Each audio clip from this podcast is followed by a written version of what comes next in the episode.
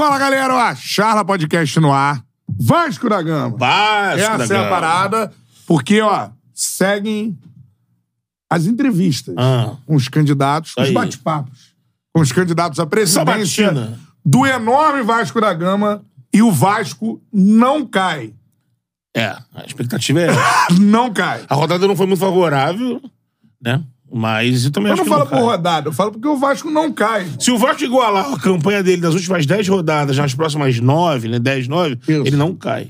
Começou e sempre aqui com a mesma duração para todos os candidatos. Exatamente. Vai trocando uma ideia sobre propostas para o Vasco, para a gente tentar entender a função, né, com Do mandatário, a né? novidade que tem no futebol brasileiro, né? O Vasco é um dos pioneiros nessa situação da SAF, o que faz o presidente, qual é o papel que tem, até onde pode ir, né? Qual ação ele pode ter. Que difere a chapa dele dessas outras chapas que a gente recebeu aqui. Também. E que estão meio que unidas, né? Num Sim. discurso é, abertura de contrato, É revisão e tudo mais. E hoje um cara que a gente já queria conversar há muito tempo. Exato, com Né? certeza. Até pós-eleições e tudo Isso. mais. É o personagem da, da vida pública do Vasco, né? Exatamente. Palmas para o candidato Júlio Brandt com a gente no chão. Tamo junto.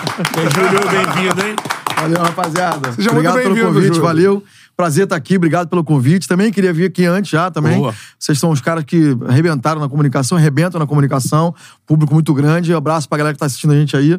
E obrigado pelo convite. Vamos lá, vamos falar de Vasco. Dá o Esse é like nosso aí na live. Isso. Isso. Manda a sua pergunta pro candidato, mandou o superchat. É prioridade. Os melhores são selecionados pela nossa excelente equipe para serem perguntados aqui no ar, beleza? Júlio, por que ser presidente do Vasco agora? Você já foi candidato em outras eleições, em outros pleitos e tal. Por que a decisão de ser candidato à presidência do Vasco nesse momento? Primeiro porque esse momento, o Vasco, mais do que nunca, mais do que todos, todos os momentos da história, o Vasco precisa de alguém preparado para fazer um projeto de recuperação, de gestão e de, de ordenamento desse novo momento que o clube vive. É um momento novo na história do clube. É um momento que o clube, pela primeira, pela primeira vez na história, você tem um candidato, um presidente que não vai ter relação executiva direta com o futebol. É uma relação de acionista, é uma relação de, de sócio e não mais de dono do futebol. E essa relação, essa experiência executiva, essa experiência empresarial que eu tenho nos últimos nos 20 anos e plus, né? 20 anos e um pouco mais né? de, de experiência profissional, agregam ao clube. Eu tenho uma experiência de política do clube de 10 anos e mais aí de participação na política do clube, vivo o clube é, intensamente, né? Nesses últimos anos de história política do clube. Me sinto preparado tanto do ponto, de vista político quanto do ponto de vista de gestão empresarial. Então acho que eu tenho muito a contribuir com o clube e esse foi a ideia. Quando eu recebi o convite do, de inicialmente de 50 vascaínos que assinaram o manifesto é, me pedindo para ser candidato desse, por esse grupo, eu entendi, eu tinha dito que não viria candidato essa, esse, esse período, esse mandato, mas entendi ali a importância desse momento específico na história do clube. E aí acabei é, é, é, aceitando o convite e, e trazendo pro, pro, mais uma vez né, pro, pro clube essa discussão, esse debate novo em relação à SAF, em relação ao momento que o clube vive, como é que deve ser essa, essa, essa, esse papel do, do presidente, né, do novo presidente do clube, e é por isso que eu decidi me candidatar a presidente do clube. E se eu te perguntar assim, porque pelo menos é o que outros can- candidatos falaram aqui. Você é o candidato da situação? Dá pra ser definido assim ou não? Não, não. Nós fomos oposição é, desde a última eleição. Concorri contra o Jorge Salgado. Eu fui o único, aliás. De todos, eu sou mais com mais oposição. Fui corri contra ele, né? Então, coloquei minha chapa contra o do Jorge Salgado, porque entendia, e na época da campanha, coloquei isso claramente para os sócios, para o associado do Vasco, que entendia que havia diferenças muito grandes entre uma chapa e outra. Havia ali uma diferença brutal. Tanto que nós discu- discutimos isso depois no Conselho Deliberativo e expusemos isso para os sócios, essas diferenças para os sócios, ao longo do mandato do Jorge Salgado. Então, sim, somos oposição. Agora, somos uma oposição responsável com o clube. Não somos uma oposição que quer o, o caos, não somos a oposição que quer a bagunça, não somos a oposição que quer o retrocesso do clube. São duas coisas muito diferentes. Uma coisa é você se opor politicamente a um candidato, outra coisa é você querer crescer com o caos, crescer com, a, com, com uma bagunça, crescer com o, o, o, o, o, o apequenamento do clube. Tem gente que cresce com o clube pequeno. Né? O Vasco perde, tem uma turma que fica feliz.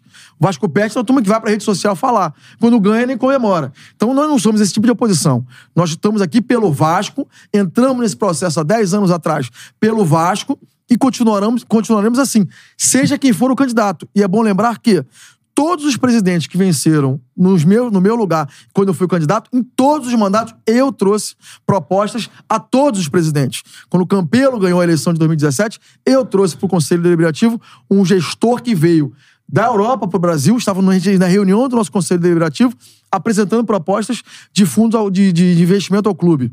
Levamos ao Jorge Salgado, o nosso, quando, quando ganhou a eleição, a empresa que era a nossa parceira, Media Pro, e alternativas a 777, quando houve a discussão sobre SAF.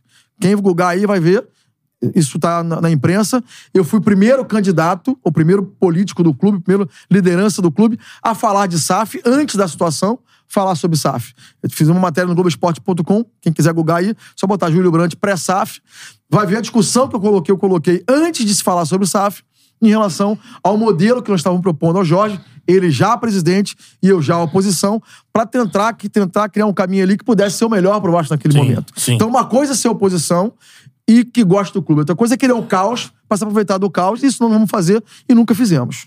Pra, Vai, Betão. pra gente ser nesse início de direto até no, no que você e a sua chapa pensam, né? Uma pergunta assim.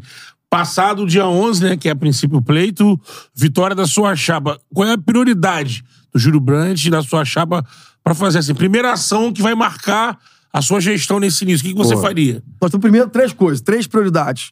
Uma delas é, de fato, iniciar o projeto de reforma de São Januário. Ou seja, é parar de discutir projeto e discutir execução. Então nós queremos pegar o projeto que já tem hoje, que é o do Vasco, não queremos discutir novos projetos, porque toda, toda campanha que existe, que aparece, aparece um candidato com uma nave diferente e nada sai do papel. Nós queremos botar o projeto de São Januário para andar executivamente, colocar para já a reforma de São Januário na mesa. Isso não quer dizer que começa a quebrar tudo.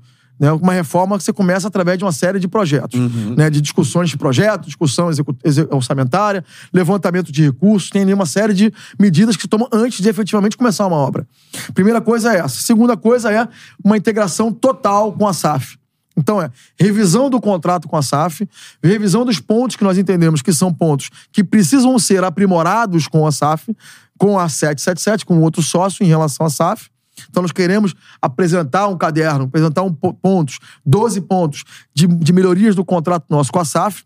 Esse é um ponto, isso é uma questão imediata, começa no dia seguinte, e são questões que impactam diretamente a vida do associado, impactam diretamente, positivamente, a Vasco SAF e o nosso clube também integração de plano de sócio, é, revisão do plano de, de, de, de- a integração do, do, do, do Tour de São Januário, né? questão de patrocínio, questão de licenciamento. Então tem várias questões que podem ser revistas. Ah, o aluguel de São Januário, manutenção de São Januário. Então são questões muito objetivas, muito executivas, que têm a ver com a nossa gestão.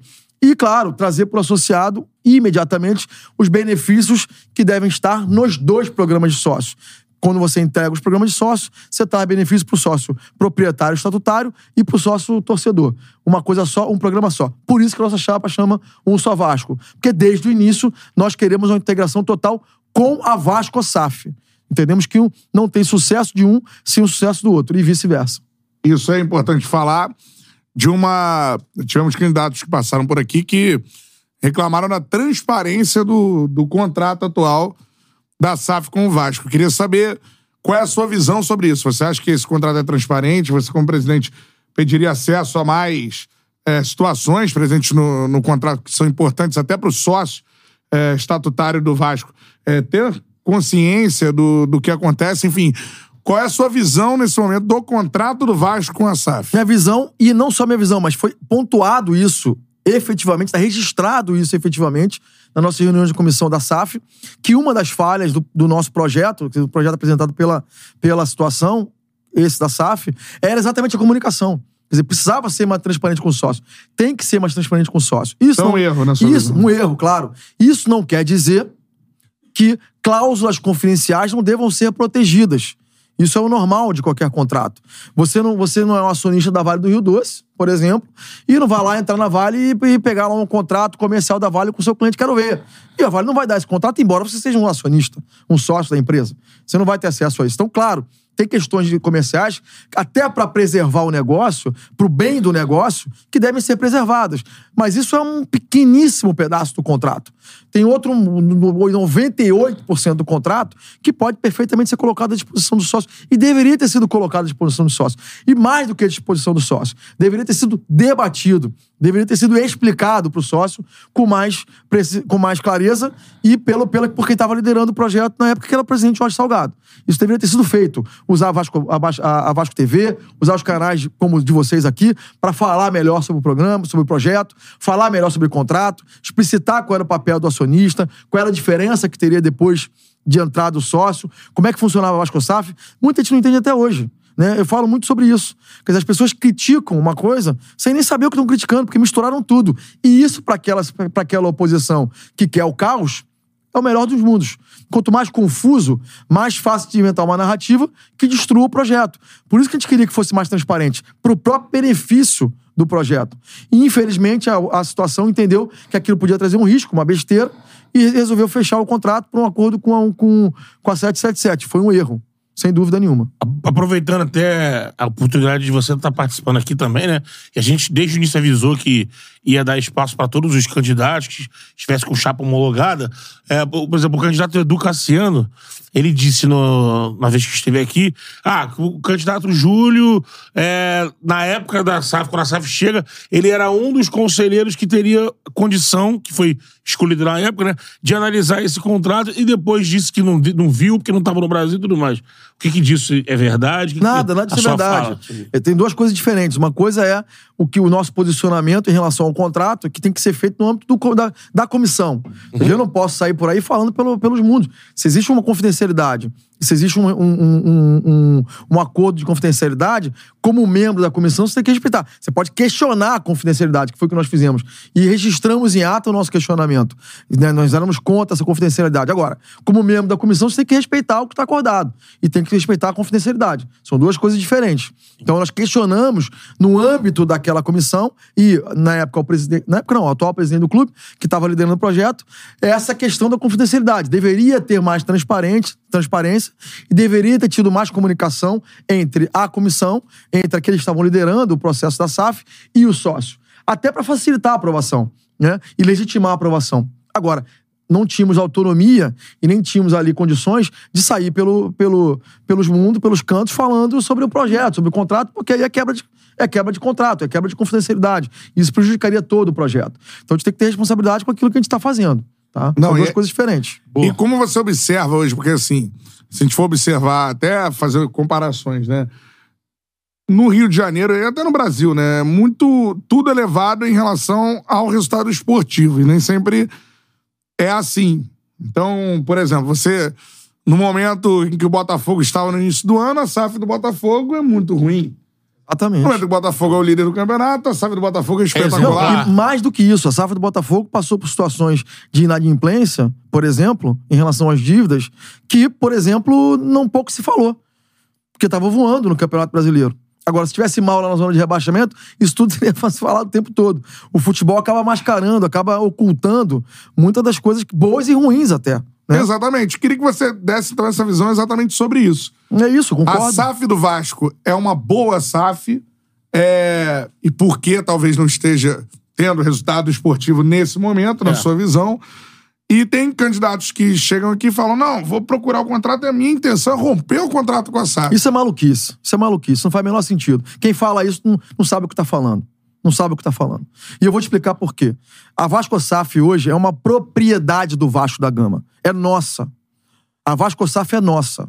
Ou seja, todo mundo pode passar pela Vasco SAF e sair da Vasco SAF. Menos o Vasco da Gama. Menos o clube de regata Vasco da Gama. Por lei, o Vasco não sai da Vasco SAF nunca. Então a Vasco SAF é nossa. É um ativo, uma propriedade do clube de regata Vasco da Gama. Na proporção que tá lá, 30%. Mas não vamos sair do clube nunca. Pode, a 777 pode ficar, pode vender, pode entrar um fundo árabe, fundo marciano, pode entrar quem for. Mas o Vasco não sai dali. Então você tentar contra isso é uma maluquice. É uma, é uma, é uma completa excrescência. Não faz nenhum sentido. Tem que melhorar. Você não pode ter uma casa que você é pro- proprietário da casa, aí você tem lá um inquilino que é ruim, você destrói a casa. Não faz nenhum sentido. Quer dizer, você tem que tirar o cara dali e botar outro, né? A casa é sua. Então, quer dizer, a Vasco SAF é nossa. Ela é nossa propriedade, é um ativo nosso, um ativo muito bom. Eu digo o seguinte, tenho dito isso constantemente.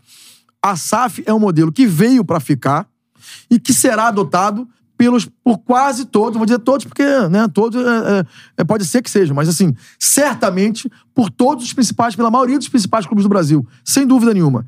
Em torno, de cinco anos, nós não vamos estar mais discutindo isso. SAF é o normal. O anormal vai ser, pô, por que que esse cara não vê lá no SAF ainda? Por quê? Porque é, de fato, o veículo mais seguro para captar recursos e dar condições de competitividade para os clubes. O- todos os clubes. Outro dia eu estava vendo uma, declaração do presidente do Atlético Paranaense falando sobre isso. Ó, nós batemos no teto. Não tem mais como trazer mais dinheiro. Por quê? Porque aquele modelo associativo, amador, ele, ele, ele tem uma série de dificuldades de segurança para o investidor colocar recurso ali. Eleição, por exemplo, a cada três anos. O modelo político e não o modelo é, empresarial é, profissional, né? Que, claro, traz mais dificuldades né, de gestão, falta de transparência, falta de regulação, falta de controle externo. Seria uma série de razões que levam à dificuldade de você trazer. É, o torcedor tem que entender que a SAF ela, se, ela vai se moldar à necessidade do clube, né? Claro. O Vasco, o Botafogo estavam num momento de, de, vamos dizer, desespero, é uma salvação.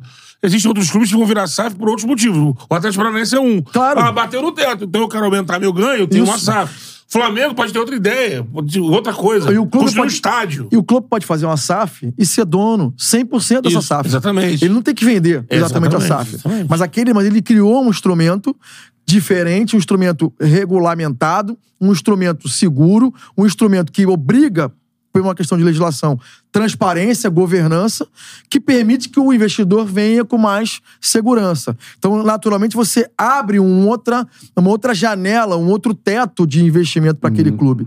Então, a SAF, na verdade, é um grande avanço. A SAF é um. É um, é um é, eu diria o seguinte: que é, sem dúvida nenhuma, um dos instrumentos mais importantes do- da história do futebol brasileiro nos últimos anos. Seguramente. E, e isso vai se transformar quando a Liga ficar de pé em breve. Aí vai ficar ainda mais evidente a necessidade de- de- dos clubes virarem SAF. Então, o que, que eu acho? Eu acho que quando esses clubes. Acho não, estou convicto. Quando isso se pacificar e quando os clubes começarem a se tornar SAF, o Vasco já vai estar consolidado. A sua SAF vai estar cons- consolidada. E aí que eu digo o seguinte: não tem nada a ver com a 777. A 777 é um sócio. A 777 é um dos sócios, é um acionista da, da, da Vasco SAF. E eu não estou aqui defendendo a 777, muito pelo contrário. A 777 trouxe uma série de inseguranças para o nosso, pro nosso negócio. É o contrário. Tô falando da Vasco SAF.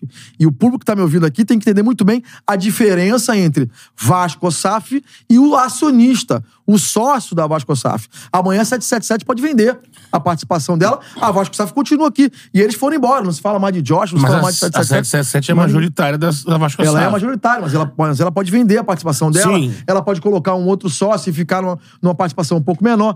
Pode haver uma série de desenhos novos, aí que tá a beleza desse negócio, que permite que um novo conjunto de acionistas assumam a Vasco SAF. Sim. E dependendo do que acontecer no futuro, por que não? O Vasco, com 30%, ser o majoritário. Porque se você considerar que o, te- o- o normal do mercado é a pulverização do controle, porque o, o- acionista majoritário vai vendendo aquilo que excede o controle, isso é geralmente é o normal. Então, o que acontece? É o normal, mas é o, possível, é o, é o usual. Pode acontecer do, do- do- da 77 se vendendo para outro sócio, quando você olhar e falar, "Ué, o, que, o consolidado aqui, quem tem mais participação é o Vasco com 30%. Por isso que eu me opus na reunião de Conselho Deliberativo à venda de qualquer coisa ligada aos 30%. Não pode vender isso de jeito nenhum. Tem que preservar isso. Esse é um ponto importante. Eu vou continuar nesse ponto, que acho que é um ponto que o torcedor mais é, fica- pega no torcedor. O controle do Vasco com o futebol do Vasco. Acho que quando você conversa com o Vascaíno, o que traz mais pavor pro Vascaíno é saber que o- a instituição Vasco não tem controle sobre o futebol do Vasco. Olha, de 2000 pra cá teve foi um desastre.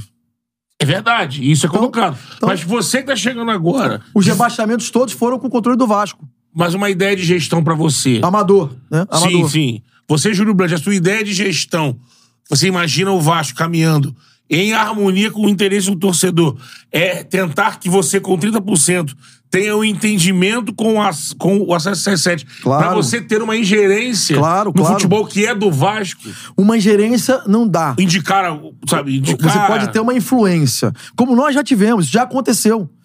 Isso já aconteceu. Ou seja, na demissão do, do, do, do Barbieri e na demissão do Luiz Melo, que era o CEO e, e, e CEO e, e, e técnico do, do time, nós fizemos uma pressão muito forte. A associação fez uma pressão muito forte. Não fosse pela associação, eles não teriam sido demitidos.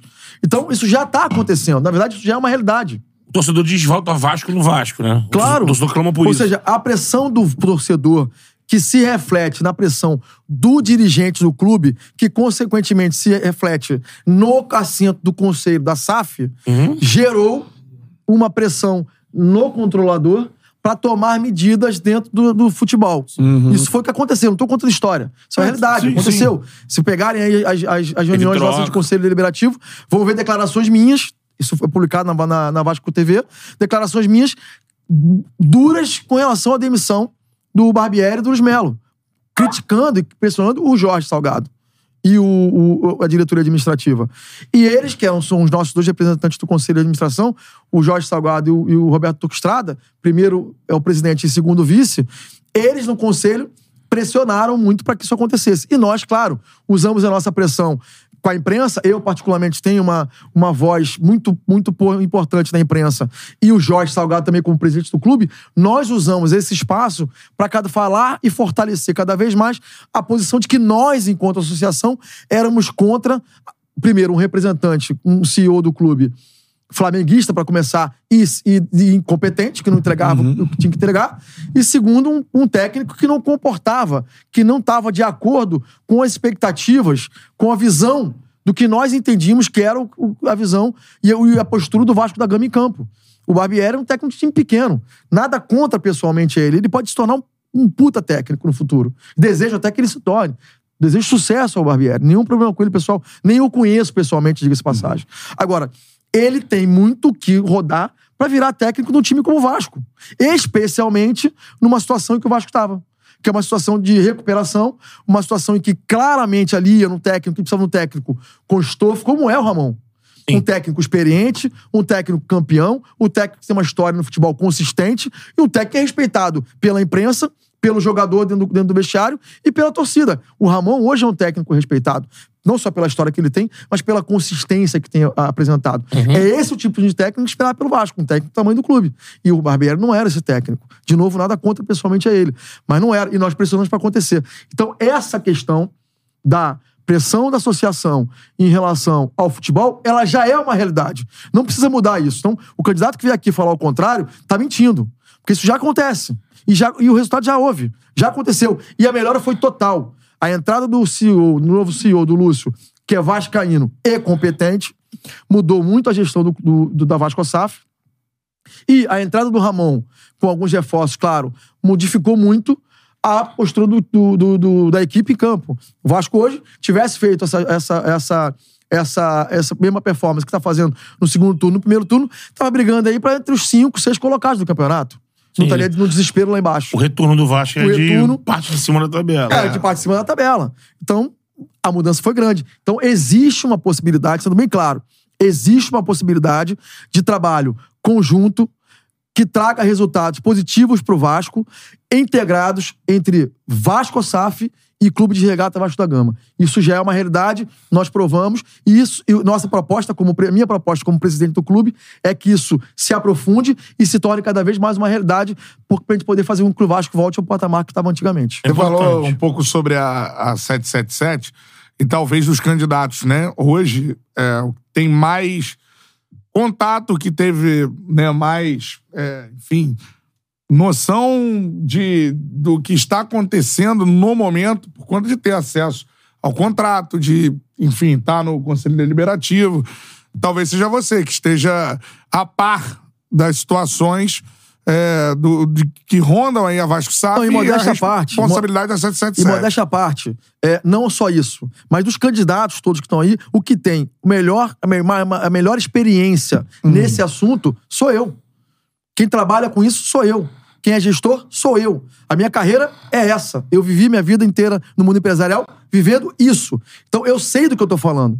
Eu não sou, eu não sou aventureiro. Eu não sou uma, uma pessoa que tá aqui que não conhece do assunto. Então, além de conhecer a realidade do Vasco, que eu particularmente conheço muito bem, porque, como eu disse, vivi 10 anos, eu conheço do que eu tô falando, porque sou um executivo e sou um gestor. Então, falando sobre isso, assim, é, como você observa hoje a atuação especificamente do Josh e da 777 dentro da Vasco SAF, como ruim, você disse? Ruim, ruim. Nós criticamos isso também. Acho que a interação mudou. Quando, quando a 777 entendeu que o clube associativo não era uma, uma, um estorvo, mas que o clube associativo era uma, uma. Poderia ser um parceiro, poderia ser, de fato, uma, um clube que poderia entrar ali dentro de, um, de uma parceria com a 777, isso mudou. Então eu diria que a 777 ela se divide em dois momentos.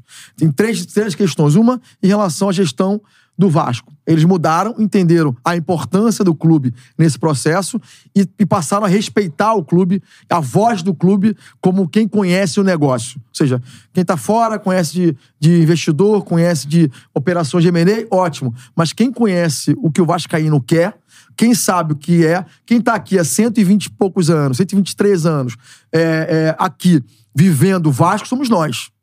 Então, quem conhece, de fato, essa realidade somos nós. Então, essa integração, quando a 777 entendeu, funcionou.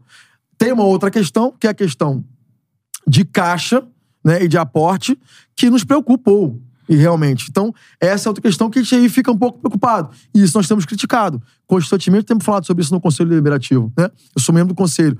Da dificuldade e, da, e dessa instabilidade né, que o, o, o, o vamos dizer assim, o, at, o at, não digo o atraso, mas a demora né, em fazer os aportes nos traz uma insegurança. Uhum. Mas eles aconteceram, então não temos o que falar. Aconteceram ali com, algum, com, alguma, com alguma demora, mas aconteceram efetivamente.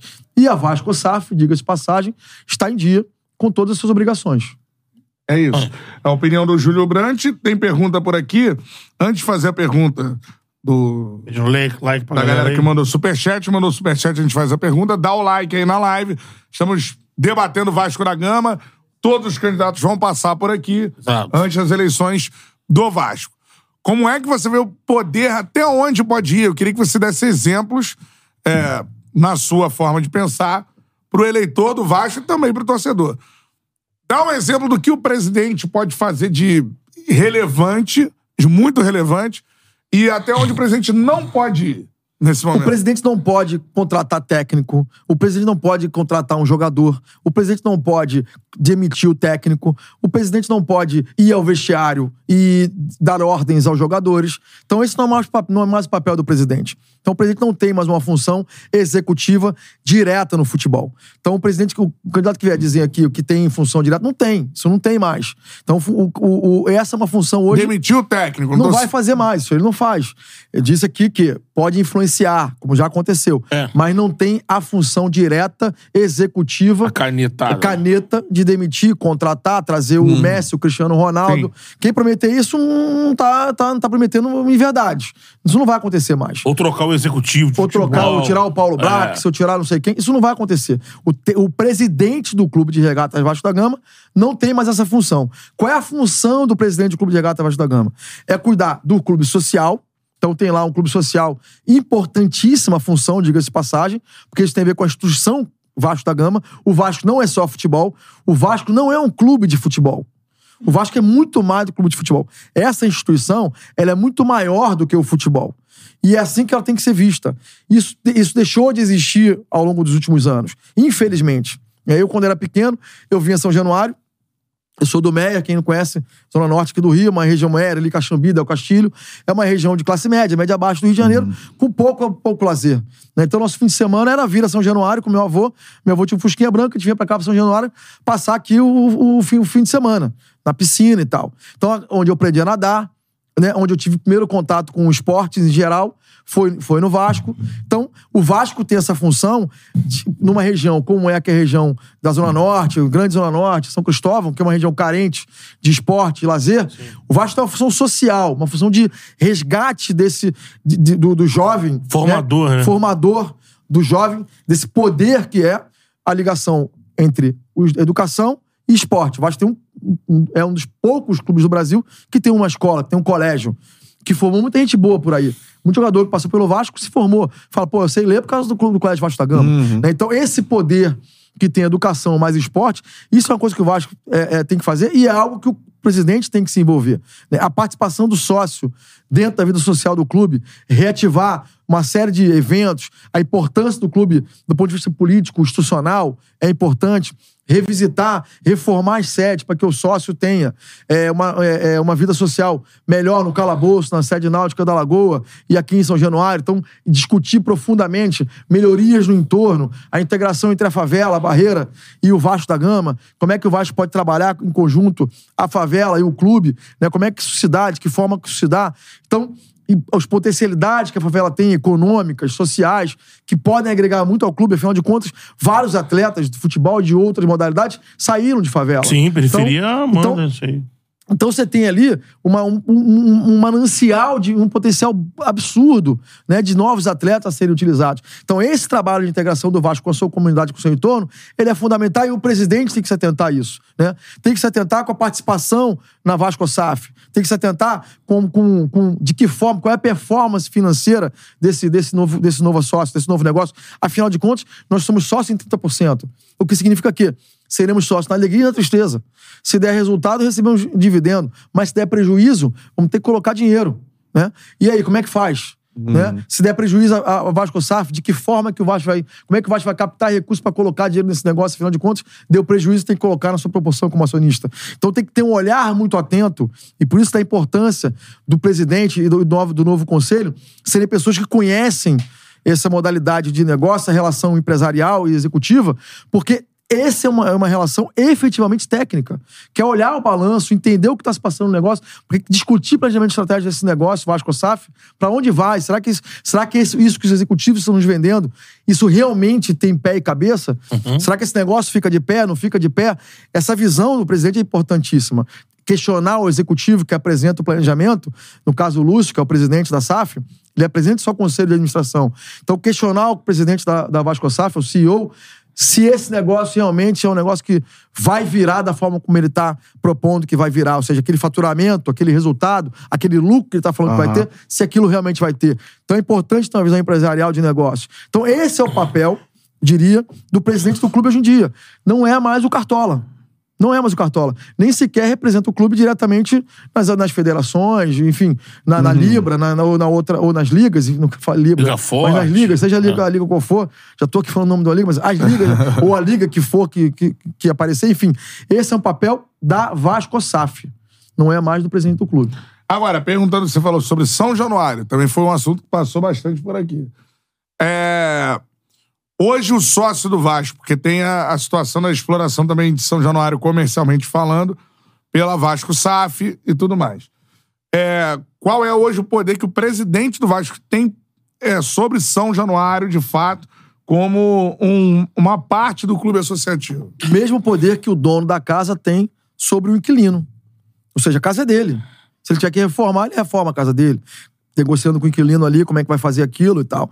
Então, o Vasco é isso. O Vasco hoje é o dono do, de São Januário. Esse contrato de um milhão por ano é anual? é anual, é um ponto que nós queremos rediscutir com a SAF, né? seja por uma questão de, do caderno de encargos de manutenção, que nós entendemos e de fato entendemos que não está sendo feito da maneira como deveria ser, desde isso até o valor do aluguel em si. Né? Então, são, são itens de negociação. Mas veja bem, São é negociação. Claro que são negociáveis.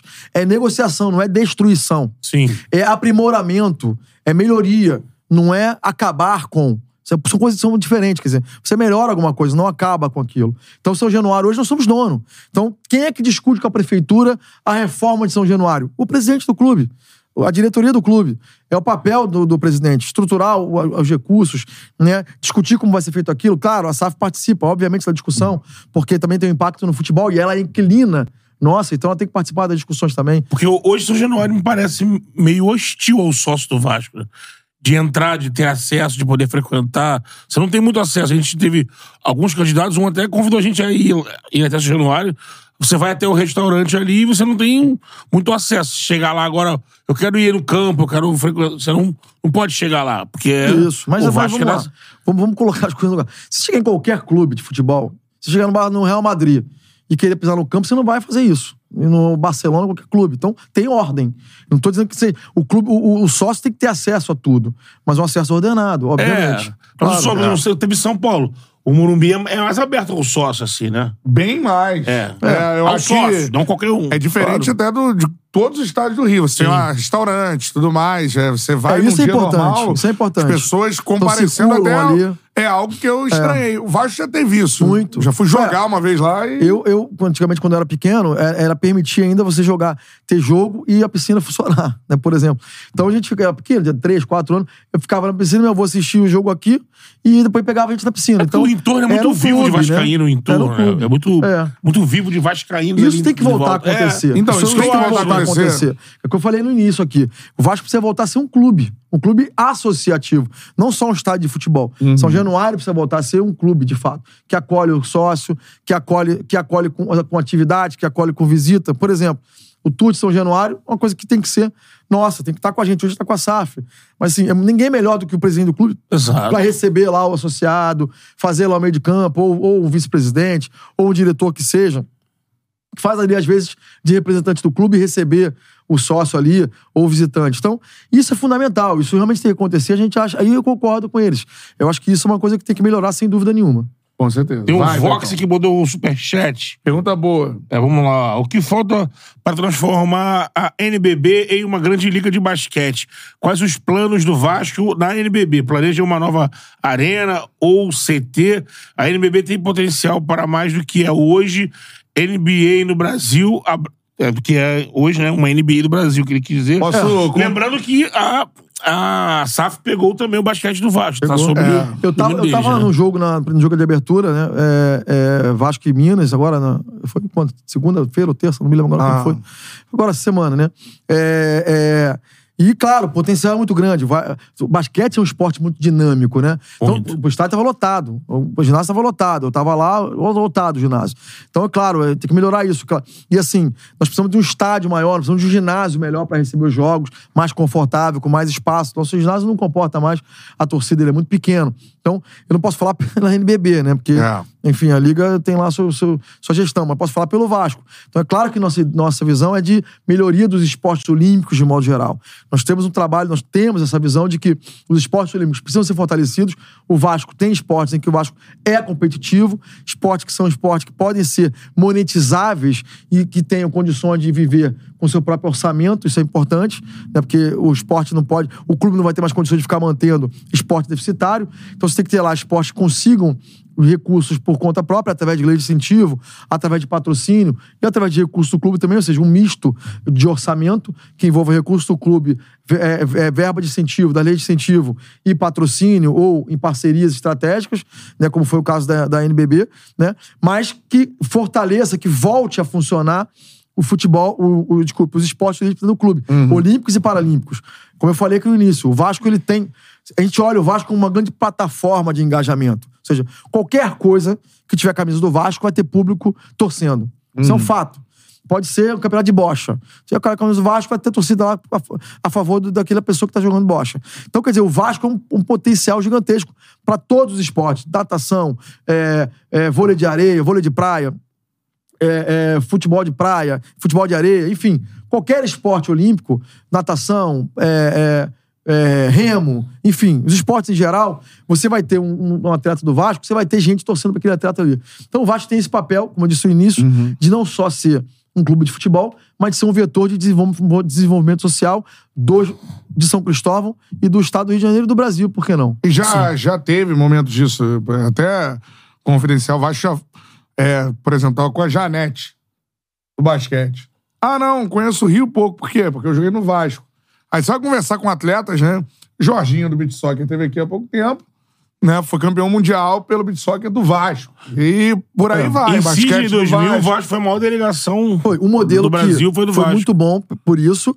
Por outro lado, foi o modelo errado. É, porque Foi um modelo que- ficou com dívida e... Foi o modelo, Adriana Bear Shell. foi o modelo é, Marta jogou no Vasco. Sim. Exatamente, que é um modelo amador e um modelo é, popular. É, é, é, é, como é que eu vou dizer? É, é, é, que tinha mais uma- uma- um viés político Isso. do que um viés empresarial. Quer Não dizer, foi, não foi coordenado. fazer populismo com o esporte. Quer dizer, não é essa a ideia. Nossa ideia é Autossustentável. né? autossustentável e não criar dívida pro clube. Se a gente começa aqui a fazer esporte é, é, sem nenhum tipo de controle, daqui a 5, 6 anos vai estar todo endividado de novo. E aí não Sim. tem SAF mais pra pra salvar. Quer dizer, isso foi. Parte dessas dívidas vem de dois, do projeto, aquele projeto. Exato. Sem, sem nenhum A planejamento. Venturini cobrava uma fortuna do Vasco. Que ele, Fernando Venturini ele time do É, Não, a maioria dos atletas ali entraram na justiça. É, Balobê do Ruê com o Rodrigo Pessoa. Rodrigo Pessoa, é é verdade. Chaides. É. É. Ô, Júlio, relação ao pleito, pleito é dia 11. A gente tem hoje, a gente já recebeu aqui alguns, semana que vem a gente recebe é, a- o candidato o Leva esse ano. Leva esse ano. A gente fez contato já com o Pedrinho, o Pedrinho veio aqui antes de ser candidato. Mas são os Veio como candidatos. ídolo do Vasco. É, veio como comentarista. comentarista. Momento de comentarista e tudo mais.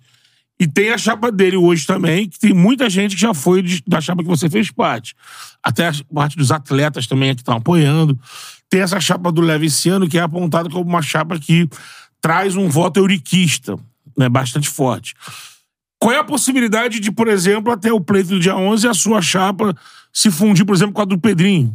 Para encarar o, o, o Leven, que provavelmente sendo apontado como uma candidatura muito robusta É. pro Vasco. Essa chapa, que é o que você falou bem, né?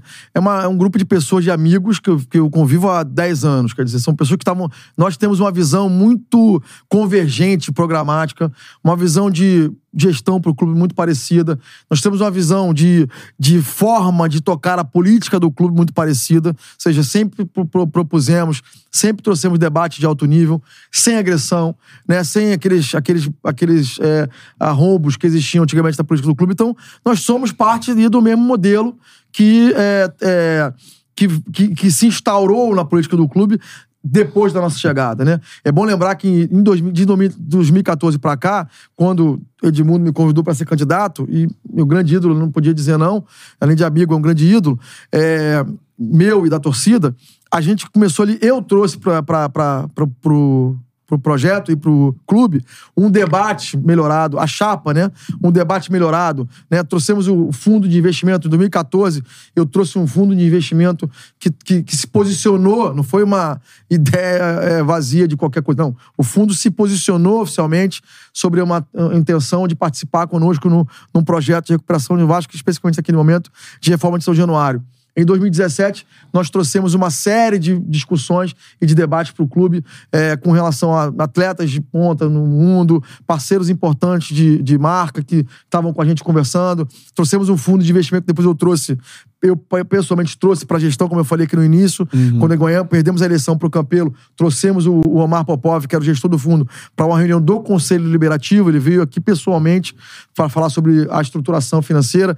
Depois de 2020, trouxemos parceiros como a Media Pro, que é um grande transmissor, maior transmissor de, de, de é, jogos de ligas mundiais, é uma empresa espanhola. Então, ao longo desses anos, eu, enquanto candidato, e a chapa, trouxemos muito e agregamos muito visão e projetos à discussão e à política do clube. Então, esse, esse modelo nós compartilhamos. Nós temos uma visão muito parecida com o clube. Então, é claro que é natural uma convergência, é natural uma conversa. Né? Pedrinho, também ídolo, também um grande amigo, uma- é um, um profissional que se preparou e tem se preparado muito. Fomos, por exemplo, cole- colega de turma, por exemplo, no curso da CBF, por exemplo, né? Então procurou ser, além do que só futebol, procurou é, desenvolver uma visão de gestão, procurou desenvolver uma visão, aprimorar a sua visão de, de, de executivo, né? De gestor. Então isso é importante porque traz uma visão é, não só do futebol, mas uma visão também de administração, de gestão para o debate. Então, nós convergimos muito nesses aspectos.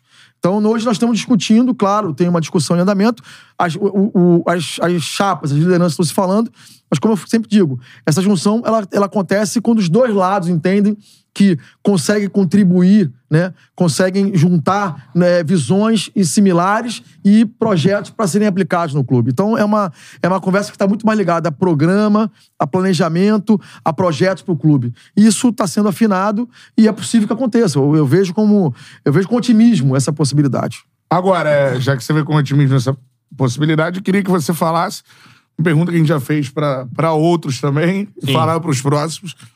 Você achou da candidatura do Pedrinho? Que eu acho que pegou muita gente surpresa. O Pedrinho é o ídolo do Vasco, assim, do nada, ele comentarista se destacando da Muito, função. muito. Melhor do Brasil, né? É, pra mim também. O Pedrinho conseguiu, o Pedrinho conseguiu uma coisa que é curiosa. O Pedrinho conseguiu ser uma unanimidade. Né? Eu tenho amigo meu flamenguista que adoram Sim. o Pedrinho como comentarista, né? Eu tenho amigos meus botafoguenses, tricolores. Porra, Pedrinho, foi uma unanimidade. Ele conseguiu difícil, porque com- como comentarista, né? Geralmente tende a ter uma- um viés e tende a ter um, um posicionamento que desagrada uns lados, né? E ele conseguiu convergir ali. É. Ele conseguiu ser uma unanimidade. Aí você pergunta assim, o que que você... É, mim foi uma surpresa, realmente. Eu fiquei surpreso. É, isso mostra uma coragem, porque sair de uma posição é, confortável... Não é confortável, porque estar numa posição de comentarista de uma, de uma, de uma Tá emissora como a Globo é uma exposição muito grande. Então não, é, não é fácil. É muito difícil, porque questionamentos, críticas, posicionamentos, tem que se preparar muito, porque você não pode escorregar. Né? É. Porque você sai do, do, do, do, é, do, do Olimpo, da unanimidade, e vai pro inferno da unanimidade. É isso aí. Com duas palavras erradas, Sim. né? Então tem isso também. Então é, é muito tênue essa linha. Conseguir navegar nessa linha tênue entre, entre tá bem e tá muito mal, tá muito mal, tá muito bem, porque a Globo é assim, né? Ou se tá muito mal, se tá muito bem, né? É difícil. Então ele se mostrou corajoso, foi coragem sair de uma posição de destaque, de encaminhamento, de ser um dos principais comentaristas da Globo, para ser candidato do clube num momento tão difícil, né? Porque se o clube tivesse uma situação favorável, até podia dizer, ah, agora o clube tá bem, o clube tá numa situação mais fácil, mas não. Né? O clube vive uma situação ainda muito difícil, né? desafiadora. É, como eu disse aqui, o modelo da SAF ainda não consolidou. Não conhecemos ainda como vai ser o mandato do primeiro presidente pós-SAF, né? O que o presidente está agora foi quem fez. Né? Então quem entra vai olhar com outro olhar, né? Vai olhar de uma outra forma, né? É, desafiador. Então, assim, realmente foi corajoso. Mostrou aí um vascainismo e um desprendimento muito grande em se colocar à disposição do Vasco. Sem dúvida nenhuma, é co- corajoso. Com certeza. Falando um pouco sobre é, as estratégias de estádios também, que é um- algo que interessa muito a- ao torcedor do, do Vasco. Primeiramente, antes do- da reforma, porque tem projeto pra lá, projeto pra cá, eu quero saber qual é o seu projeto da reforma de São Januário. Qual o é meu o projeto, projeto? de reforma de São Januário é o projeto do Vasco. Esse que tá aí. Esse que foi apresentado pela atual gestão. Por quê? Porque, como eu falei aqui, não tem mais que discutir projeto. A gente parar com essa fanfarronice de todo candidato vir aqui apresentar maque- maquete. Né? Eu, eu vejo, é, já vi em eleição do Vasco quatro maquetes diferentes de estádio. E nada aconteceu até agora. Então o que nós temos que fazer é parar de discutir maquete e discutir projeto de execução. Eu quero ver o candidato que vai falar assim, como é que vai fazer? Né? Apresentar a maquete, projeto, PowerPoint, você aceita tudo. Né? Você bota ali um bom design, o cara fala um monte de coisa, todo mundo é uau, que esse cara é pica, entendeu? Porra, e na verdade, você vê ali é que nunca nada sai do papel. Então, quer dizer, o que tem que discutir agora, qual é o projeto do Júlio? Esse projeto que tá aí, discutido pelo Vasco, aprovado é, pela prefeitura, já debatido com a prefeitura, já debatido com o poder público, já em andamento, já muito bem trabalhado por, por- por- pelo Sérgio, que é um arquiteto vascaíno, inclusive. É, e é um projeto que atende às necessidades nossas. Não podemos esquecer que o Vasco tem uma grande vantagem, que é ser, ter duas casas, que é São Januário e o Maracanã. Então nós temos a capacidade de balancear isso e jogar jogos é, menores no São Januário e jogos maiores no Maracanã. E vamos brigar pelo Maracanã sem dúvida nenhuma. A briga pelo Maracanã continua e ela vai continuar. Vasco não pode ficar fora do Maracanã e o Maracanã não pode ficar sem o Vasco. Isso é uma. Isso, é uma, isso não, é, não é não. Isso é uma realidade é, é, é, técnica. O Vasco, o Maracanã, não fica de pé sem o Vasco. O que você achou do edital? O edital, ele, eu acho que. Quando nós ali, discutimos né? com, com- eu, andei conversando com o governo do Estado e a minha proposta, inclusive, era de, por exemplo, aumentar o número de jogos. Em vez de baixar, né? Aumentar a exigência do número de jogos do Maracanã. Por quê? Porque ia obrigar os clubes, os três clubes, pelo menos, a entrar num acordo, né? Obrigar os clubes, os três clubes a sentarem e se, e se definirem, né? Porque São Januário, desculpa, Maracanã é um estádio que não é do Flamengo. Isso tem que ficar muito claro. O estádio, o Maracanã é um estádio do povo do estado do Rio de Janeiro. Né? Foi construído com os nossos recursos. O Flamengo quer um estádio? Beleza. Construa o seu estádio próprio. E parar com essa conversa fiada e dizer que, que o- Flamengo, o Maracanã é do Flamengo. Não é do Flamengo. E não vai ser do Flamengo nunca. Vamos brigar sempre. O Maracanã é um estádio que pertence ao Rio e mais ainda ao Brasil. Né? O Maracanã é um estádio que tem um peso do futebol mundial e uma imagem do futebol brasileiro muito grande. Então não pode ser o estádio de um clube. E não vai ser. Eu não acredito que isso vai acontecer. Nós vamos trabalhar para que o Maracanã seja um estádio dos, de não dos quatro, que o Botafogo tem lá é, o Engenhão, mas de três, dos três grandes clubes do Rio. E aí, voltando a São Januário, nos permite ter uma reforma, um, um, um novo estádio que comporte um número de, de, de, de torcedores confortável para o Vascaíno, é, é, acessível para o Vascaíno, que dê um, um, condições do time e do visitante dignas de jogar em São Januário, confortáveis para os nossos repórteres e jornalistas que vão cobrir São Januário. Quantos lugares teria esse estádio nesse em torno de projeto 40, atual? Em torno de 45 mil. Né? Uhum. Então, quer dizer, você tem ali uma condição de ter um estádio que tem conforto e que dê conforto para todo mundo. E que permita que se tenha áreas que pague um ingresso muito caro e dê conforto para isso, e áreas que se pague um ingresso popular. Porque o Vasco não, o Vasco ainda não pode, não vai, na, na nossa gestão, virar uma torcida gourmet. Outro dia eu estava falando num outro programa sobre isso. Quer dizer, nós não podemos. O Vasco é um, um time popular. Né? O Vasco é um. É, nós falamos, isso é verdade, né? Não é uma disputa. É uma realidade, tá na nossa história, tá no nosso DNA. O Vasco é o único dos grandes clubes do Rio de Janeiro que de fato é popular. Que nasceu é, é, de, um, de um movimento popular, que nasceu de um movimento proletário e que é proletário até hoje. Né? O Vasco você vê aí. O Vasco continua sendo um clube do povo. Então, esse clube do povo precisa pensar no Vascaíno. Nós queremos o Vascaíno, de fato, em São Januário, torcendo dentro do estádio. Que é esse cara que está o show. É esse Vascaíno que faz o. que é o folclore do futebol. Ele tem que estar tá preservado no futebol. Então a gente tem que fazer um modelo que permita que o Vascaíno, é, que não tenha condições de pagar 300 pau no ingresso, possa pagar 30, 40 e mesmo assim assistir um jogo confortavelmente numa área específica do estádio. Tá certo. Então, esse é o, o plano de São Januário. Em relação à fachada, é, porque tem. A fachada, a fachada é mais bonita do mundo. É. E, e, detalhe, tá? Só não restaurar. É, não é, é só restaurar. Não é falácia, não. Eu tenho amigos meus que vêm de fora. Eu, eu, enfim, minha vida profissional foi fora do Brasil muitos anos. Uhum. E tenho muitos amigos que vêm para visitar São Januário. Eu sempre levo lá para almoçar no restaurante. E quando eles veem a fachada de São Januário, eles ficam encantados com aquilo ali. Não tem nenhum estádio dessa, com, essa, com uma fachada como São Januário. Então você não pode, de forma alguma, ter que tombar aquela fachada e preservar aquela fachada. Ponto. Isso é, um, isso é fato. Nós temos que preservar a fachada de São Januário porque Está ela é muito dentro bonita. Desse projeto. Claro, ela é muito bonita. Agora, o restante tem que ser todo revisto, sem dúvida uhum. nenhuma. Agora, a parada sobre o Maracanã, que o Betão é, puxou.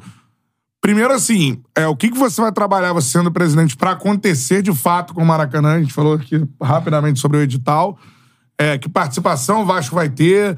Vai ser algo conversado com, com outros clubes ou o Vasco vai ter uma proposta para administrar ele, Vasco, Maracanã? E que o que você se manifestou, né? O Jorge é, isso que eu ia falar agora. Assim, em relação ao Vasco, ao Maracanã, isso é um papel da SAF. Da SAF. É. Então, a SAF é quem lidera esse processo. O nosso papel, como eu disse aqui, é de influenciar é de participar, Via é governo. de ajudar, claro. Então, isso nós estamos fazendo. Independente de ser presidente. Isso eu estou fazendo hoje. Quer dizer, é um papel que nós estamos fazendo já, ajudando a viabilizar. Então, nas interlocuções que temos com, com, com, com as lideranças do governo do Estado, de, de fazer com que isso aconteça, pressionar para que isso aconteça. Então, esse é um papel, como eu disse aqui eh, inicialmente. A, a, a Vasco SAF precisa ver o clube como o seu grande departamento de relações institucionais né? Porque aquele, aquele ali que tem, que tem a instituição, que tem a interlocução, que conhece o poder público, uhum. que interface, faz a interface com o poder público. E eu dou um exemplo disso. Quando, quando o São Januário foi fechado, aquela, aquela, aquela bizarrice de, é. de, de pedir, né? Absurdo. Ter jogo, Vasco mandar jogo no São Januário, aquela loucura, né? É, quando nós começamos a trabalhar em conjunto, as coisas mudaram, né? E começamos ali a ativar os atores públicos e é, públicos, políticos, e, e, e aí não estou falando só de públicos do ponto de vista governamental, mas públicos em geral, para pressionar as, as, as, as, as instituições para que pudesse liberar São Januário, né? A, a, deputada Marta Rocha, por exemplo, liderou uma audiência pública na LERJ é, sobre esse assunto com tantos outros deputados vascaínos. Quer dizer, ali foi uma união que deixou de lado a política partidária e olhou o Vasco. E uhum. esse é o papel que nós, como presidente, presidente, eu como presidente do clube, ou representante do clube, mesmo como não presidente, que eu não sou agora presidente, sou um conselheiro, mas é o papel das lideranças políticas do clube de fazer, em conjunto com a SAF. E aí as coisas andam. E aí as coisas funcionam. Então, em relação ao Maracanã, eu vou me, me ter minha visão, claro, mas é um papel que a SAF lidera. É isso. O candidato, é, pro torcedor que já te acompanha aí de, de um tempo, você falou 10 anos de vida pública do Vasco, eleição de 14, eleição de 17, né? 20 e 23. 23.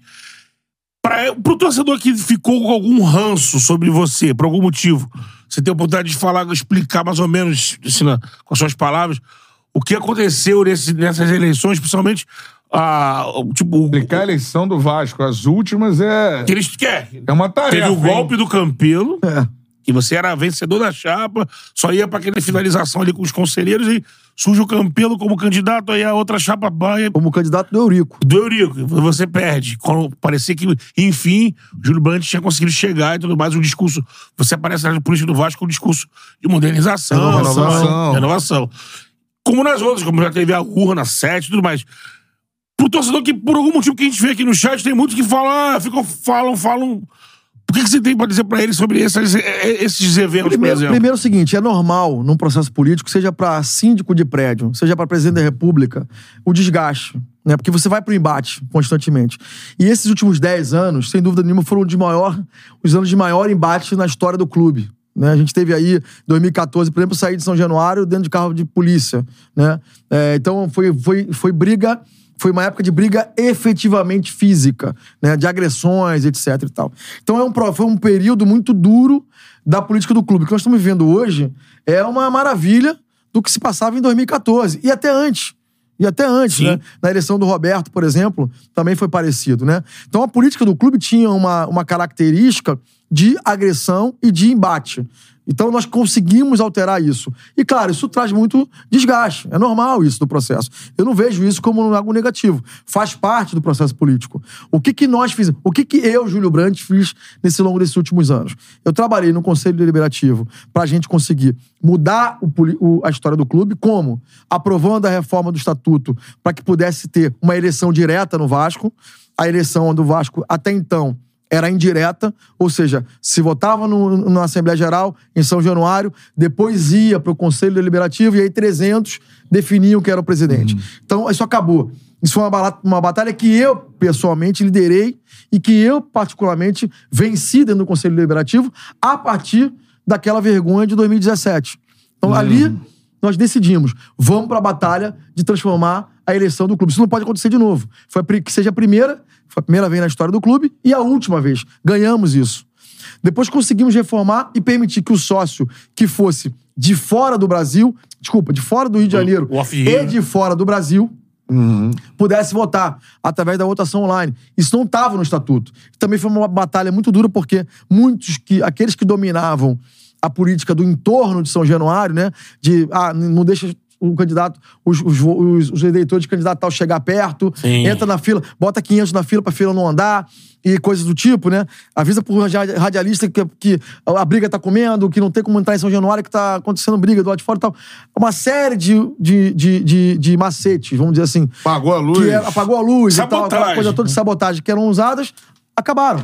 E você permitiu que o sócio passou a incluir nesse processo político do Vasco o sócio que era de fora do Rio de Janeiro. Nós brigamos por isso e conseguimos aprovar isso. Então, eu trouxe para essa realidade essa mudança. Depois, trouxe para o Campelo os fundos de investimento. Infelizmente, ele não usou. Trouxe para o Jorge a sugestão da, da Pressaf lá em 2020, logo depois de 2021 para poder trazer, para que, pra que pudesse ter no clube o debate, a discussão sobre SAF, que podia ser uma solução para o clube. Então, meu papel nesses últimos 10 anos foi um papel de atuante dentro da política do Vasco, para a gente poder avançar, para fazer com que o clube pudesse mudar, para que o clube pudesse se transformar num clube melhor. E, infelizmente, e aí infelizmente, muita gente me critica, mas assim, até agora eu não tive a caneta para fazer aquilo que eu poderia fazer, né? Que eu como executivo, eu como presidente do clube faria. E faria melhor, sem dúvida nenhuma, do que os últimos três. Jorge, Campelo e Eurico. Isso sem sombra de dúvida. Faria melhor do que os últimos três. Infelizmente, não tive condições de fazer isso. Então, claro, o processo político, quando você faz isso, você o embate político você ganha ali. Você não é unanimidade nunca. Ninguém Sim. é unanimidade. Então, faz parte do processo político algum eventual desgaste. Ninguém entra na política é, é, é, é, ninguém sai da política maior do que entrou, porque o, o desgaste da política é muito grande. Eu diria que é isso. Então, é, a minha contribuição no Vasco foi, foram essas ao longo desses últimos 10 anos. Me sinto feliz por ter contribuído para o Vasco, por ter contribuído por essa mudança, que foi uma mudança muito grande na política do clube. E espero que, eh, se eu ganhar, eu farei sem dúvida nenhuma. Se eu não ganhar, que o outro presidente finalmente faça aquilo que prometeu numa campanha. Porque até agora nenhum deles fez nada do que prometeu na campanha, embora todos eles, Jorge, Leven, é, menos Eurico, que Eurico é o original, todos eles emularam, roubaram o nosso discurso de gestão e tentaram trazer para a discussão um discurso que sempre foi nosso, né? De melhoria da gestão, de melhoria de projeto, de modernização e tal. Todos eles pegaram nosso discurso e, de alguma forma, tentaram surfar a onda que nós criamos lá em 2014. Mas até agora, de fato, ninguém entregou. Essa é a verdade. Tu entrar nos últimos 20 minutos de, de entrevista ali, os últimos 10, né? Pra você, enfim, Falar dar com um o recado, eleitor, né? falar com, com, com o eleitor Sócio. é, e o sócio do, do Vasco. Agora, eu queria que você falasse sobre o momento, assim, porque o que tá acontecendo em campo, obviamente, que vai ser, vai entrar na eleição, é assim e tudo mais. Eu sempre falo nas minhas rações, Vasco não cai e tal, mas assim, não cair vai ser até o final, de novo, naquela, né? É, naquela sequência ali da reta final do Campeonato Brasileiro. Perguntar pra você de que forma um possível rebaixamento do Vasco, que eu sempre digo, não acontecerá, mas de que forma um possível é, rebaixamento do Vasco seria visto e qual a responsabilidade da SAF nesse rebaixamento que pode acontecer? Primeiro, a responsa- a responsabilidade da SAF é total. 100%. Agora, isso é coisa interessante, né? Vai ser a primeira vez na história que o presidente do clube vai pagar o preço de um rebaixamento que não foi diretamente dele, né? Do próximo presidente, né? Que entrar, Sim. quer dizer, o presidente seguinte, né? Porque... é, é, e aí, aquilo que a gente tá falando, né? Ah, o presidente do clube, qual, é o papel do presidente do clube? Esse é um ponto negativo, por exemplo. Porque você é, o presidente- próximo presidente vai ser, é, vai ser responsabilizado pelo rebaixamento sem ter uma função direta no futebol. E aí o presidente que assumir o clube vai ter que, vai ter que aprender a lidar com isso. Não tem outro jeito. Quem for o próximo presidente, eu tô preparado pra isso, porque me preparei ao longo desses 10 anos. As- A, briga aí, essa briga de rede social, essa pancadaria aí, eu já tô acostumado. Não tenho medo de nada disso. Eu vou pro embate, porque eu já tô acostumado com a crítica. Ela faz parte do processo. E não tenho medo da crítica. Eu vou, eu vou pro debate vou, e, vou, e vou contrapor e vou colocar minha posição. Agora, quem entrar como presidente vai ter que lidar com uma realidade como essa, que é a realidade de, dependendo do sucesso do futebol, pro bem e pro mal. Né? Se o futebol for campeão, foi campeão na minha gestão. Poderia ser o caso. Se não for bem, vai pagar esse preço. Mesmo sem ter uma ligação direta com o futebol. Eu tenho pra mim que se o futebol, o Vasco mantiver a mesma performance, o mesmo, o mesmo, o mesmo resultado que tem tido até agora, né, que teve no retorno, né, não cai. É, e assim, não é também de novo, ah, não vai cair, o cara não pode falar outra coisa porque é candidato. Não, não é isso. É porque realmente, se tivesse lá na- ainda o- jogando como no primeiro turno, eu ia falar, vai cair com certeza. Independente de estar como candidato aqui, não tem outro Sim. caminho. Que não é o caso. Mudou muito. Né? O time é outro time em campo. A vitória e a derrota é parte do futebol. Né? Não vai ganhar sempre, não vai perder sempre. É parte do futebol. Agora, Pra o você ter uma time... ideia, nesse momento, né? Agora a pressão- Vasco venceu o Goiás, ele não cai. Se perder pro Goiás, esse, aí... esse é um ponto importante. Seja, Exatamente. É O um que, o jogo que, que o que acontece é que a cada jogo que não se ganha, a pressão no jogo seguinte fica maior Ah. pela vitória. Então nós temos aí oito, oito- nove rodadas que faltam Nove. acho, pra terminar É. o campeonato. Quer dizer, nove rodadas. O Vasco tem que fazer pelo. O número de corte é 45 pontos. Quer dizer, são 15 pontos a mais. Quer dizer, o Vasco precisa fazer de 9 são 27 pontos em jogo, né? 9, É. não, 27 pontos, vai fazer 15. Né? É, miseravelmente, pra chegar nos 45. Então, é o desafio. Ganhar cinco dos nove. É um desafio. Então, Eu acho que a cada jogo que passa, claro que a ele dá. pressão aumenta. Mas o Vasco também tem alguns jogos pela frente que eu vejo o Vasco como franco favorito para esses jogos. Então tem condições do Vasco ganhar. Claro, mas tem que ter tranquilidade em campo. Né? E aí o técnico é fundamental. Eu vi ontem a coletiva do Ramon e ele passa isso muito bem. Ele consegue passar isso muito bem, né? da, da, da importância de controlar o vestiário, né? da importância de controlar o clima dentro do vestiário para que esse, esse resultado do, do, do jogo, desse jogo não impacte no próximo. Ou seja, vamos lá e vamos pro. Esse jogo passou. Vamos agora pro próximo jogo. Então, essa visão, ele me parece, de novo, não tô dentro do vestiário, mas pela, pela coletiva dele, pela forma como ele se coloca, ele me parece alguém muito, muito capaz de fazer isso acontecer, de, de passar essa segurança pros atletas. Então, eu espero que no próximo jogo, jogo contra o Goiás, o Vasco ganhe e mostre uma outra postura em campo. Porque, de fato, a postura mostrada contra o Flamengo foi uma postura de, de, de vitória. Aquele jogo foi uma. Foi uma, uma, uma, uma Futebol não existe justiça nem injustiça, né? Mas porque é bola no gol, a verdade é, É. essa. Mas, enfim, era um jogo pro Vasco ganhar. O Vasco amassou o Flamengo no segundo tempo. Isso é uma realidade. Jogou muito melhor do que o Flamengo no segundo tempo. Principalmente no segundo tempo. Jogou melhor no primeiro também, mas principalmente no segundo tempo. E aquele gol foi uma fatalidade. Os gols também que o Vasco perdeu também foram. Mas, enfim. Contra, contra o- no último jogo, agora contra o. Inter, contra o Inter. Inter, porra. Contra o Inter, é, já foi uma outra postura em campo. Tava em São Januário, você via outro time em campo. É. Então, essa, esse equilíbrio fino entre uma, uma- um, um jogo e outro jogo, essa estabilidade, ela é fundamental, porque hoje o time tem. É. Hoje o jogador tem. Hoje você vê um time que tem não só jogadores em campo de qualidade, como tem uma estratégia boa do técnico em campo. Então, é a questão de time ter tranquilidade pra ganhar o próximo jogo. E eu acho que o Vasco vai ganhar. Time permanecendo na Série A, o que, que você vê? É óbvio que não é uma atuação sua, mas, de novo, aproveitando seu conhecimento sobre é, os personagens que conduzem hoje a, a SAF do Vasco. O futuro do Vasco, o Vasco ficando na Série A. O Vasco na Série A ano que vem, eu tenho certeza que o Vasco vai ter uma performance, vai ter uma- uma- uma- um desempenho muito melhor. Diria que vai brigar pela, sem dúvida nenhuma, pela primeira metade da tabela, eu não tenho a menor dúvida. Esse time briga pela primeira metade da tabela. E, claro, vão ter aí algumas, algumas, alguns reforços que vão chegar na, na- entre uma temporada e outra. Acho que o time, consolidando o trabalho do Ramon, mais uma temporada ele como técnico do Vasco, a gente briga pelo menos para estar entre, entre aqueles classificados para Libertadores do, de 2000, no caso aí de 2025, né? Então acho que o Vasco ano que vem briga forte para ser um dos clubes competitivos, uma das equipes competitivas no Campeonato Série A. Com Brasileiro certeza. Série A. Tem alguma pergunta pra fazer da galera, Não Betão? pode cair. Não pode É, cair. pode cair. Porque a não queda, cai. a queda traz prejuízo muito grande pro planejamento é, do, do- da SAF, do negócio como um todo, porque Financeiro. Você cai muito o faturamento do clube. É, É. um prejuízo muito grande. Fala Tem aí, muita gente Betão. mandando aqui, Júlio Presidente. É, Apoiadores e... Como é, é, que pra é? tristeza. apoiador- Adoradores e haters. E hater. A rede social. É, a rede social. Para a tristeza das viúvas do Eurico, é, Júlio, meu presidente, meu presidente aqui, tá, e, e outros também criticando, também falando, ah, você sabe, é, agora você é contra a SAF, mas lá no início você, você foi a favor. Galera, rapidinho, mais. não, não. Eu não sou contra a SAF e nunca fui. Eu não sou agora contra a SAF e nunca fui. Eu sou, a pessoa não entendeu. Volta a fita aí, galera. Se eu falar como antigamente, né? Volta a fita aí. Eu não sou contra a SAF. Sou favorável à SAF e nunca fui contra. Deixando isso claro. Deixando a claro. Vasco SAF eu sou favorável. A 777 é outra história. Tá certo. Agora, Júlio, aproveitando esses últimos 10 minutos pra você falar com o sócio do Vasco, é, o porquê você é, merece ser presidente do Vasco, enfim, né? Porque Uma, já uma odisseia. é isso. Ou o que o sócio tem que pensar pra votar nessa, nessa eleição, nesse pleito agora que se aproxima. Primeiro, eu queria agradecer ao, sócio- ao sócio vascaíno, torcedor vascaíno, por todo o apoio que me deu nesses últimos 10 anos. Eu me senti sempre muito acolhido.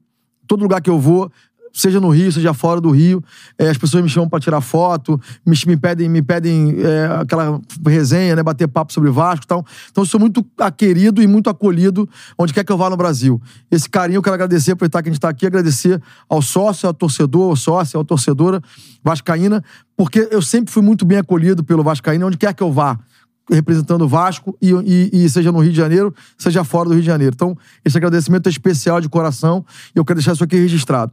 Segundo o seguinte, eu me coloquei como, como à, à disposição do associado do Clube de Regata Vasco da Gama, porque eu entendo que, neste momento, eu sou o candidato mais experiente, sou o candidato mais preparado, seja na política do clube, seja pela minha experiência profissional, pelo meu, pelo meu passado como gestor de empresas. Então eu tenho conhecimento do clube, tenho conhecimento da política do clube e tenho conhecimento do modelo de negócio no qual hoje o Vasco está inserido, que é o modelo de sócio de um negócio grande, de uma empresa bilionária, que é a Vasco SAF. Então, esse foi meu, meu passado profissional e foi por, porque eu me preparei e como eu trabalhei minha vida inteira. Então, eu tenho esse conhecimento. Então, por isso eu coloquei, nós colocamos, nós com uma chapa ampla, com o apoio de muitos vascaínos. Eu fui convidado por esses vascaínos de vários espectros políticos do clube. Não foi só um, um grupo ou outro grupo, não foram nem grupos, pessoas em geral, porque entenderam ali que podiam eu podia liderar e podiam colocar isso. Então, nós colocamos à disposição dos sócios um projeto consistente, um, um, um candidato consistente, um candidato conhecido, responsável, que nunca se furtou a estar do lado do Vasco, nunca se furtou a batalhar, seja brigando dentro do clube ou fora do clube, pelo clube. Sempre briguei pelo clube, sempre lutei pelo clube, dentro e fora do Vasco. Sempre me coloquei à disposição mesmo não estando na gestão, para ajudar o Vasco, como tem feito agora, nesses últimos, nesses últimos anos, na gestão de Jorge Salgado. Então, independente. E fiz na gestão do Campelo também, que era quem eu tinha uma diferença, né? E com quem, enfim, aquela vergonha aconteceu. Mas mesmo assim, me coloquei à disposição. Porque não é pelo Campelo, não é pelo Jorge, não é pelo Rico, é pelo Vasco. Então, esse tem sido meu papel nos últimos anos. Então, como eu sempre contribuí, contribuí para o Vasco fora da gestão, eu quero que o sócio, o associado do Vasco, me dê a oportunidade de contribuir o Vasco com o Vasco agora, como gestor do clube. E aí sim, e aí sim, poderá me cobrar se o que eu tenho e tenho vendido e que tenho colocado aqui, eu tenho ou não condições de colocar em prática no clube e eu tenho certeza que tenho. Então, esse é meu recado para o associado, para o associado do Vasco. Teremos todo o cuidado com o sócio. Nós temos nós criamos um projeto que é o nosso foco, é o 3S, uhum. que é SAF, sócio e sede, que envolve um cuidado com o sócio, um cuidado especial com a SAF, com a Vasco SAF e um cuidado especial com a nossa sede. Então, essa é a nossa base. Nós queremos voltar a ser o clube que sempre foi, um clube associativo, um clube que o Vascaíno se sente em casa e um clube que o Vascaíno se senta representado como uma potência é, social e, e, e, desenvolvedora de regional que o Vasco é. Não somos só um clube de futebol, mas somos um clube social que transforma realidades sociais onde está inserido. Tá certo. O candidato Júlio Brandt com a gente no Charla. Júlio, vou até fazer no ar um convite passado do pleito, né, Beto? Sim. Independentemente do pleito, você pode votar aqui como presidente do Vasco. Beleza. Ou, é, se você for conselheiro do Vasco, figura é. pública, você é um personagem é, interessante nos últimos anos do Vasco. Acho que dá pra gente conversar com mais tempo. De outras situações. É, e uma né, uma, uma resenha mais é? ampla sobre Vasco da Gama Obrigado. e tudo mais. Então já tá feito Obrigado convite pelo convite. Estarei aqui com certeza. Boa. Vai ser um grande prazer estar aqui com vocês, sem dúvida nenhuma. Show de bola. Obrigado. E o sócio do Vasco tem aí um vasto material para analisar. Os candidatos todos vão passar por aqui. Faltam dois. É, o Pedrinho e o Levin. Levin esse ano na próxima Pedrinho, semana. Pedrinho, não sei se já retornou para nossa produção. Acho que ainda Retornará. não. Mas... O Pedrinho. Você é onde Pedrinho. Malha. É, é. Vai enquadrar o cara no leg press. É. Né? Pedrinho, vamos lá. Cuidado que ele tá forte, né? É. Candidato Júlio Brandt com a gente por aqui. Beto Júnior, eleições do Vasco. O Vasco é gigantesco. Exatamente. E que né, a SAF corrige os erros aí. O Vasco. Foi muito bacana esse. Vá pra um bom caminho aí no futuro. Não, todo mundo quer isso. E foi bacana todo esse processo que a gente foi recebendo aqui, os candidatos. E, é. Porque traz pro torcedor do Vasco e pro, pro fã do futebol um, abre esse espaço para entender mais sobre a situação do Vasco. Porque às vezes também fica uma galera hoje como se Hoje todo mundo discute tudo, né? Todo mundo é um pouco especialista em tudo. Tudólogo. É. É, e aí, o, é. o Vasco tem, o Vasco é um clube popular. É. Toda hora ele tem que ele, tá, ele tá no meio do papo, na boca do povo. E muita gente fala com achismo. Claro. Aí sai fake news, sai um monte de coisa. Foi bacana todo esse processo porque todo mundo teve tempo para falar, explicar a real situação do Vasco e o que, e que cada um pensa pro futuro do Vasco. Então, trabalho que se encerra aí na semana que vem, dia 11 tem o pleito do Vasco aí. Boa sorte pro Vasco. Tem pizza aqui pra gente, não? Só pra saber. Tem, tem. Então, beleza. Então... É, então, sou, cliente, sou cliente da Forneria Original. Sou é uma cliente. excelente pizza. É, boa. Aproveita o gancho. Aproveita o gancho. porra. É isso aí. Aí, cadê a pizza? Original, chegou. Quando o episódio a gente é cobra logo no ar, que é pra poder não ter caô. Não tem caô. Quando o episódio é à noite, a forneria chega porque todas as franquias oh, funcionam a partir das 5 horas da tarde. Tem mesmo, hein? E nesse lugar fica no de verdade, cheirosona. Se eu acertei Catupireza. Catupireza e mussarela. Quatro queijos mussarela. Quatro queijos tá na outra ali. Ah. Desde que o Tabet pediu quatro queijos, quatro queijos aqui. E aí, catuperone. Ah. Catuperone lá. É uma combinação ali de... É. Calabresa, pepperoni e queijos. Exatamente. É isso aí. Essa é a parada. Beleza. Forneria Original, melhor pizza que você pode pedir. QR Code tá aí na tela. Entrou no QR Code. QR Code novo aí. Charla10. QR Code todo estilizado aí. Ah, sim. Que você ganha 10% de desconto Aí em eu- todo pedido que você fizer, franquias da Forneria Original espalhadas por todo esse Brasilzão, Beto. Exatamente, Forneria, que é a nossa parceira aí, né? que você degustou ao longo da Ao longo da charla, é, degustei aqui uma Teresópolis. Teresópolis com H, Teresópolis, a Gold. arroba cerveja Teresópolis no Instagram. Siga lá.